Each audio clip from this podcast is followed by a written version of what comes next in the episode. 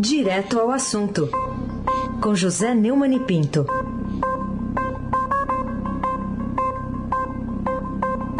Oi, Neumani, bom dia. Bom dia, Raíssen Abac, o craque. Bom dia, Carolina Ercolim, tintim por tintim. Bom dia. Bem-vinda de volta. Obrigada. Curtiu bastante o golpe militar de 1889? Bom dia, Almirante Nelson. A um ponto do título, o seu pedalinho. Bom dia, Diego Henrique de Carvalho. Bom dia, Moacir Biasi. Bom dia, Clã Bonfim, Manuel Alice Isadora. Bom dia, melhor ouvinte, ouvinte da Rádio Eldorado, 107,3 FM, Raça. Aí se abaque, o craque. Vamos lá, vamos começar indo lá para Recife. Lá em Recife, o ex-presidente Lula associa o juiz Moro, hoje ministro da, da Justiça, e a Lava Jato, além de Bolsonaro, às milícias. O que, que você diz dessa pregação dele, né, Neumann, em relação a esses personagens de hoje e os relacionando às milícias? É, o Estadão destacou na, na sua notícia lá do Recife, que está no portal, é que ele admitiu que a oposição está com dificuldades de reagir.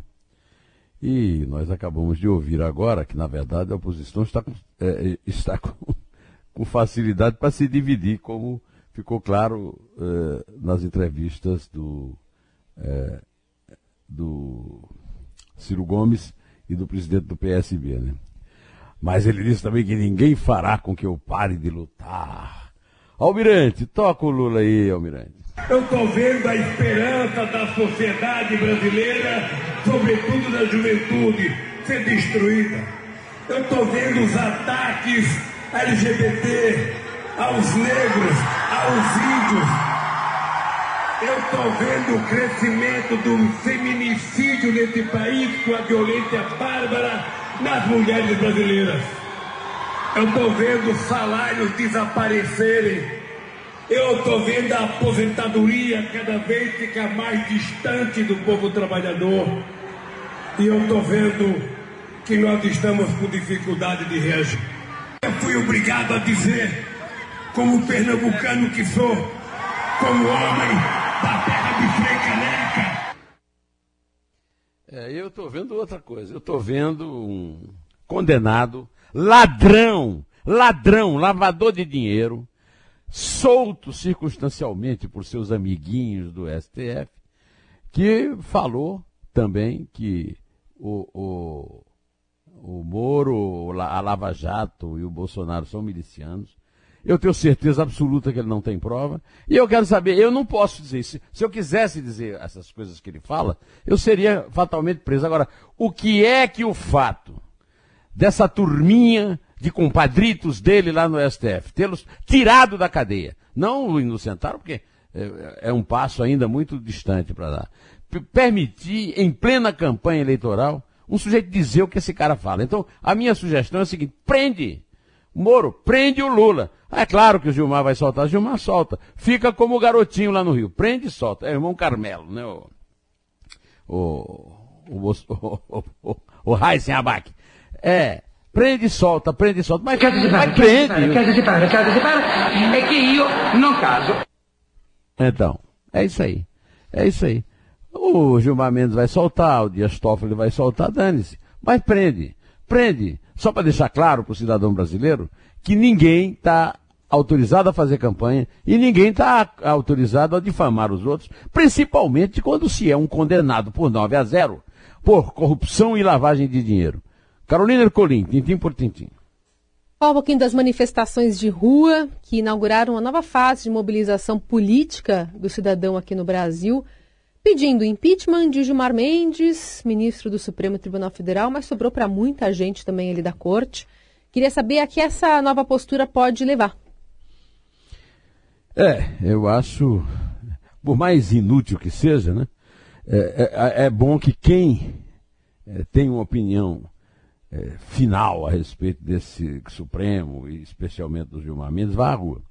Não foram manifestações espetaculares, mas foram manifestações. Eu respeito quem foi, respeito quem não foi, e digo que é um sinal que os senhores lá do Supremo poderiam prestar um pouco atenção, que eles estão folgando muito, né? É, na Avenida Paulista, que teve uma, uma massa razoável ali entre a, o MASP e a Fiesp, o, é, o ato foi marcado também por defesa do Sérgio Moro, do Bolsonaro, e ofensas a Lula. É, o, nesse, nesse ato, o, falou o professor Modesto Carvalhosa, que é uma das vítimas da língua ferina e irrefreável do Gilmar Mendes. Numa entrevista que ele deu antes é, da, da, manifestação à Jovem Pan, ele disse que o STF é uma instituição marginal odiada pelo Brasil. Segundo Cavalhosa, o Supremo Tribunal Federal quebra todas as regras do Estado Democrático de Direito semanalmente. Tem um projeto de proteger a corrupção e acabar com a Lava Jato. Eu vou pedir ao Almirante Nelson que toca aí os manifestantes da Paulista ontem. Recadinho pro Gilmar. Defensor de bandido porque ele é bandido também.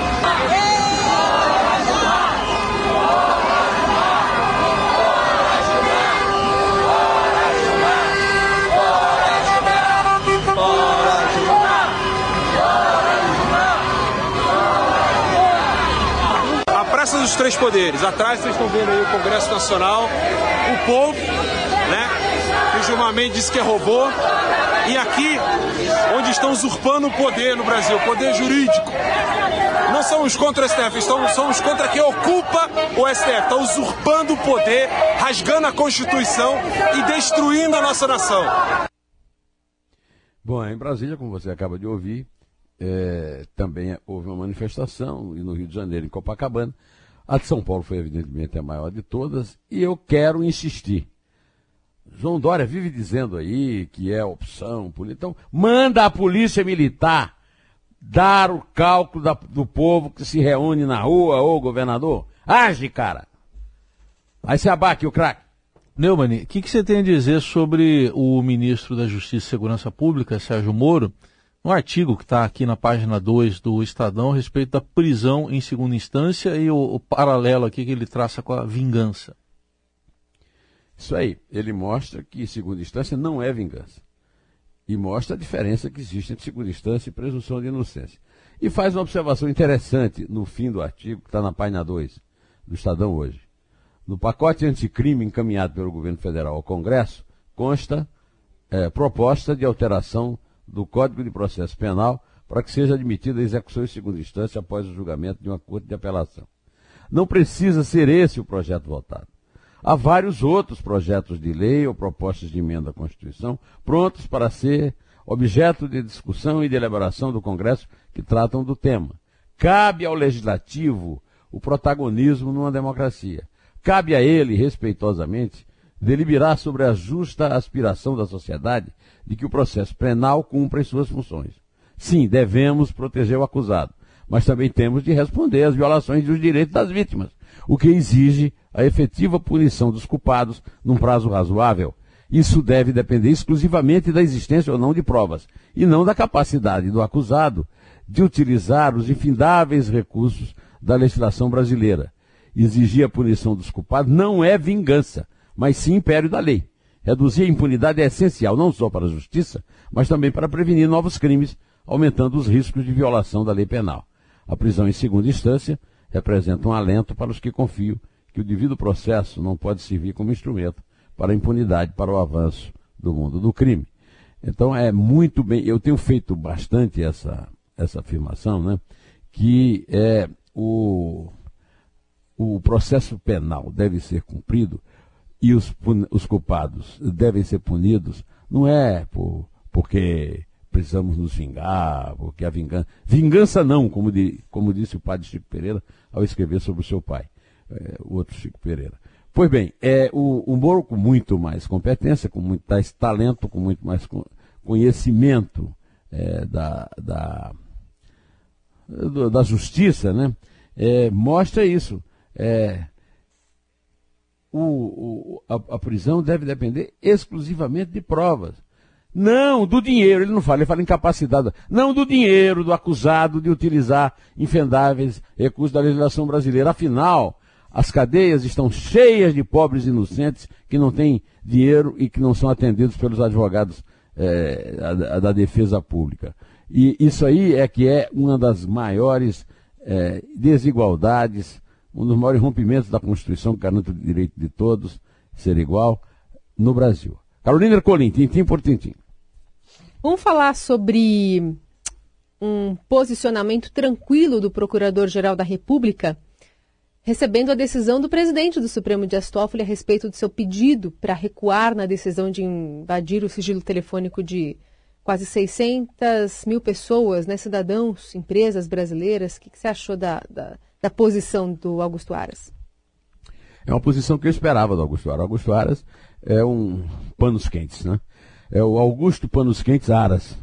Ele está sempre ali reunido com a turma do PT, o pai dele foi deputado pelo PT, ele está sempre é, bajulando o Bolsonaro, então ele quer, ele quer garantir o empreguinho dele, para isso ele se situa é, da seguinte forma: ele avisou que não ia ficar contra a decisão infame de uh, Dias Toffoli de invadir 600 mil, 600 mil é, sigilos de pessoas e, e de empresas no Brasil.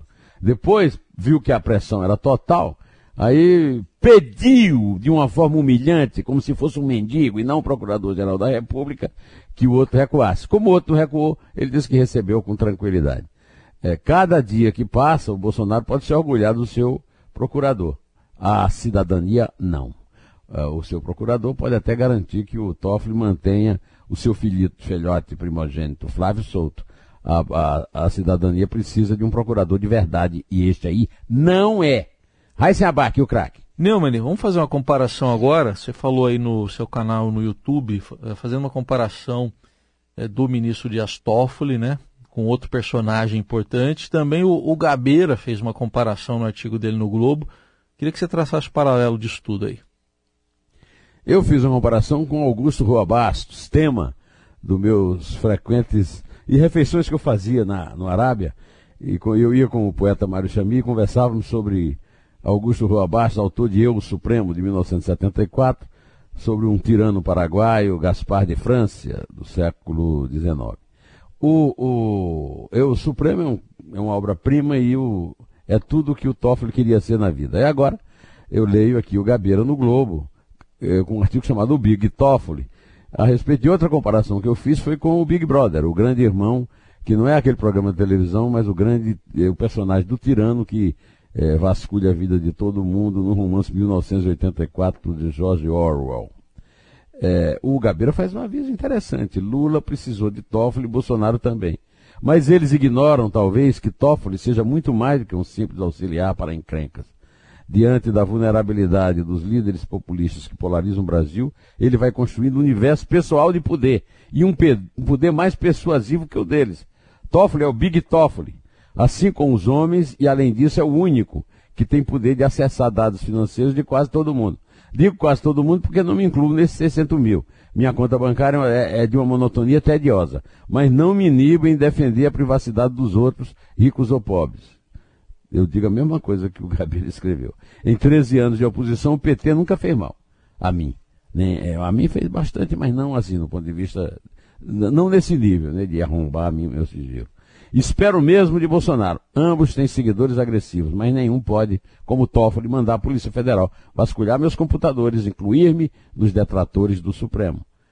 É isso aí. Para palmas para Gabeira. Carolina Ercolim, tintim por tintim. Bom, vamos falar então sobre passado. O que você achou do destaque é, dado pelos jornais no fim de semana, a entrevista na qual Fernando Collor de Mello comparou Bolsonaro a um filme que ele já viu. O governo dele. é, o, o Collor viu semelhanças entre o antigo PRN, pelo qual ele se elegeu, atualmente é o PTC, e o PSL. Ele disse que caiu por se recusar a dividir poder e negociar com partidos. Estou revendo um filme que a gente já viu. É, não é verdade. Eu, aliás, é, eu fiquei, achei estranho a, que a imprensa tenha ressuscitado o Collor, mas é, depois fui obrigado a ver que ele é o, ele é o assunto mais lido do Globo. É, foi uma entrevista publicada ontem, mas ele está fazendo uma avaliação errada. Ele caiu porque não cedeu, e isso é verdade. Porque ele não cedeu não apenas ao partido, mas ao Congresso. O, o, o Bolsonaro está saindo do partido. É uma, é uma atitude completamente diferente. Então, esse filme aí o Collor não viu, desculpe, viu, Fernando? Raíssen Abac, o craque. Esse filme aí podia ser Não Me Deixem Só, né? O... Podia ser não me... o, o Aquilo Roxo. Aquilo... Ah, o Aquilo Roxo é um bom nome também. É um bom é. nome. O Neumann, é, a gente está acompanhando de perto lá a crise na Bolívia com o Ricardo Galhardo, né, enviado especial do Estadão, e ele registrou que em Santa Cruz de la Sierra, o, o movimento que derrubou o Evo Morales, né, naquela transição do terceiro para o quarto mandato, começou na insatisfação com os salários dos policiais lá daquela cidade. Será que foi isso mesmo? É interessante, é um ângulo novo que entra na cobertura internacional, Ricardo Galhardo, que é o nosso repórter que cobre PT aqui, Lula e tal foi a Bolívia e de lá passou o, re, o relato que eu é, transmito agora. Que não foi apenas o sentimento de dever cívico despertado por suspeitas de fraude eleitoral que fez com que a Polícia Nacional em Santa Cruz de la Sierra, Santa Cruz de la Sierra fica uh, mais perto aqui, perto do Brasil, então fica embaixo dos Andes, né? É, decidisse se amotinar contra o governo Evo Morales, levando à queda do governo. O, o, o, o Ricardo Galhardo repórter político da, do Estadão, é, ouviu o comandante da corporação policial local, coronel Miguel Mercado. Você sabe, o, o, que eu fui uma vez fazer uma matéria sobre cocaína na Bolívia, e o cara que tratava do assunto era um coronel da polícia boliviana chamado Ovídio Aparício Coca. Esse aí é mercado, olha, é, o, o, cara é mais uma coincidência, né? O, afinal, a, a, a presidente que foi nomeada lá está demonstrando ter alguma obediência ao mercado. Né? Bom, deixando a, o trocadilho de lado, segundo esse coronel, o mal-estar da tropa começou com a ordem de aquartelamento que seguiu a eleição de 20 de outubro. Aquartelados, os policiais não podiam usar os dias de folga para fazer os bicos que complementam o salário baixo, um dos menores do continente. Segundo o mesmo coronel disse ao, ao o coronel Mercado, ao Ricardo Galhardo, a polícia boliviana é uma das que recebe a menor remuneração em, to, remuneração em toda a região. É, a maior parte dos policiais faz o serviço e depois. Parece que a gente está vendo um filme que não passa por aqui, né? E depois trabalha em outra coisa. São motoristas de táxi, têm seus próprios negócios. Esse problema social da Bolívia é muito grande. Pois é, é o problema social da Bolívia, em geral, é muito grande, assim como o nosso. Carolina Colim, tintim por tintim. Neumani, vamos falar um pouquinho sobre o mar que tem avançado sobre Veneza. O que, que, pode mudar nos seus planos em relação a isso? Olha, eu, eu tenho planos, quando o Arthur tiver crescidinho, que nós pudermos deixá-lo com a, avó lá em Campina Grande, levar Isabel para Veneza, a cidade mais romântica do mundo. Né? É, é. A, a Veneza tá, teve uma inundação preocupante este ano. Né? É, então eu estou aqui rezando para que a água baixe em Veneza e, e, que tudo volte ao normal lá. Antes de terminar, Carolina, eu não queria dar nenhum palpite de futebol, mas eu li agora, é, primeiro, eu vi ontem à noite e li agora duas observações muito interessantes. Primeiro, uma entrevista é, para lá de, é, de lúcida do Dudu, que é talvez o, bom, é o melhor jogador depois do, do que não está no time. É o melhor jogador que não está no melhor time do Brasil. E ele diz uma coisa muito certa: não adianta vir com calculadora, não tem mais o que discutir, né? É, nós vamos jogar, é uma honra para o Palmeiras ser segundo lugar, ser vice-campeão, como não? É, e li um artigo muito interessante, uma coluna é, chamada é, do Carlos Alberto Mansur, do Globo, a respeito da suprema safadeza de organizações como a Comebol e a, e a CBF, que jogam o futebol sul-americano e brasileiro no lixo. Porque veja o seguinte, olha o que está para acontecer, ele chama atenção. É, é, eu, por exemplo, vou torcer, estou falando sério, eu vou torcer para o Palmeiras derrotar o Grêmio. Primeiro para ver aquela cara de rapariga parida do, do, do Renato Portaluppi. E depois, para que o Flamengo possa comemorar um título em, em, que ele bateu todos os recordes, num jogo. É o jogo contra o Ceará, mas é um jogo. A, a possibilidade desse fim de semana, do Palmeiras empatar com o Grêmio, e o Flamengo ganhar do River Plate, eu não estou dizendo que o Flamengo ganhou, Flamengo pode empatar, pode perder, pode perder nos pênaltis, pode acontecer qualquer coisa. Mas se o Flamengo ganhar, aí vai acontecer o seguinte: se o Palmeiras empatar com o Grêmio, o Flamengo não vai poder comemorar em campo o Campeonato Brasileiro com todos os números recordistas e o próprio e, e, e os jornais lembrando que está chegando perto dos recordes do Santos de Pelé. E mesmo que o Palmeiras, o Palmeiras empata e o Flamengo ganha do River Plate, aí vai, vai comemorar no, no, um dos dois grandes títulos históricos ele não vai poder comemorar em campo. Essa notícia, o Flamengo pode ser campeão brasileiro sem jogar, é um dos maiores, é, é o maior absurdo que eu já vi na minha vida de torcedor. Não sei se o Heisen concorda comigo, mas é isso que eu acho. É, fica meio chato mesmo, né? Porque assim, acho que o torcedor quer ver, fazer a festa com a bola rolando, né? É fazer a festa no estádio. Porque lugar vai... de, de, comemorar título é estádio. É. Agora, pode acontecer isso quando esses imbecis, o, o, o Carlos Alberto Mansur, é, fala tanto do lado brasileiro quanto do lado argentino. O River conseguiu lá dar umas uh, antecipadas, o Flamengo aqui também. Então, é, mas tem, se por exemplo for para prorrogação, o jogo da, da, lá de Lima, uhum. vai coincidir com os jogos do campeonato argentino que o River disputa. Isso é um absurdo. Né? E o Flamengo teve que antecipar o jogo do Vasco por meio da semana para não acontecer a mesma coisa. E, agora, imagina se o Flamengo é, fosse jogar em Lima e o jogo do Vasco continuasse marcado para o fim de semana, o Flamengo ia ser campeão por WO. É. Não, né? Quer dizer, CBF e Comebol. Que vergonha! E ainda querem imitar os europeus fazendo o jogo único, porque é um grande negócio com os europeus. Tá bom, posso acalmar você ah, um pouco? Oh, oh, posso acalmar você? Não, não, o que me acalmou viu, foi entrevista. Alô? Eu vou fala. acalmar, eu vou te acalmar. Fala, fala. O Flamengo é um time do Peru. tá bom. É isso aí, vamos contar, porque o, o, o ouvinte não, não tem mais paciência para me ouvir aqui reclamando. É três. É dois. É um. Em pé.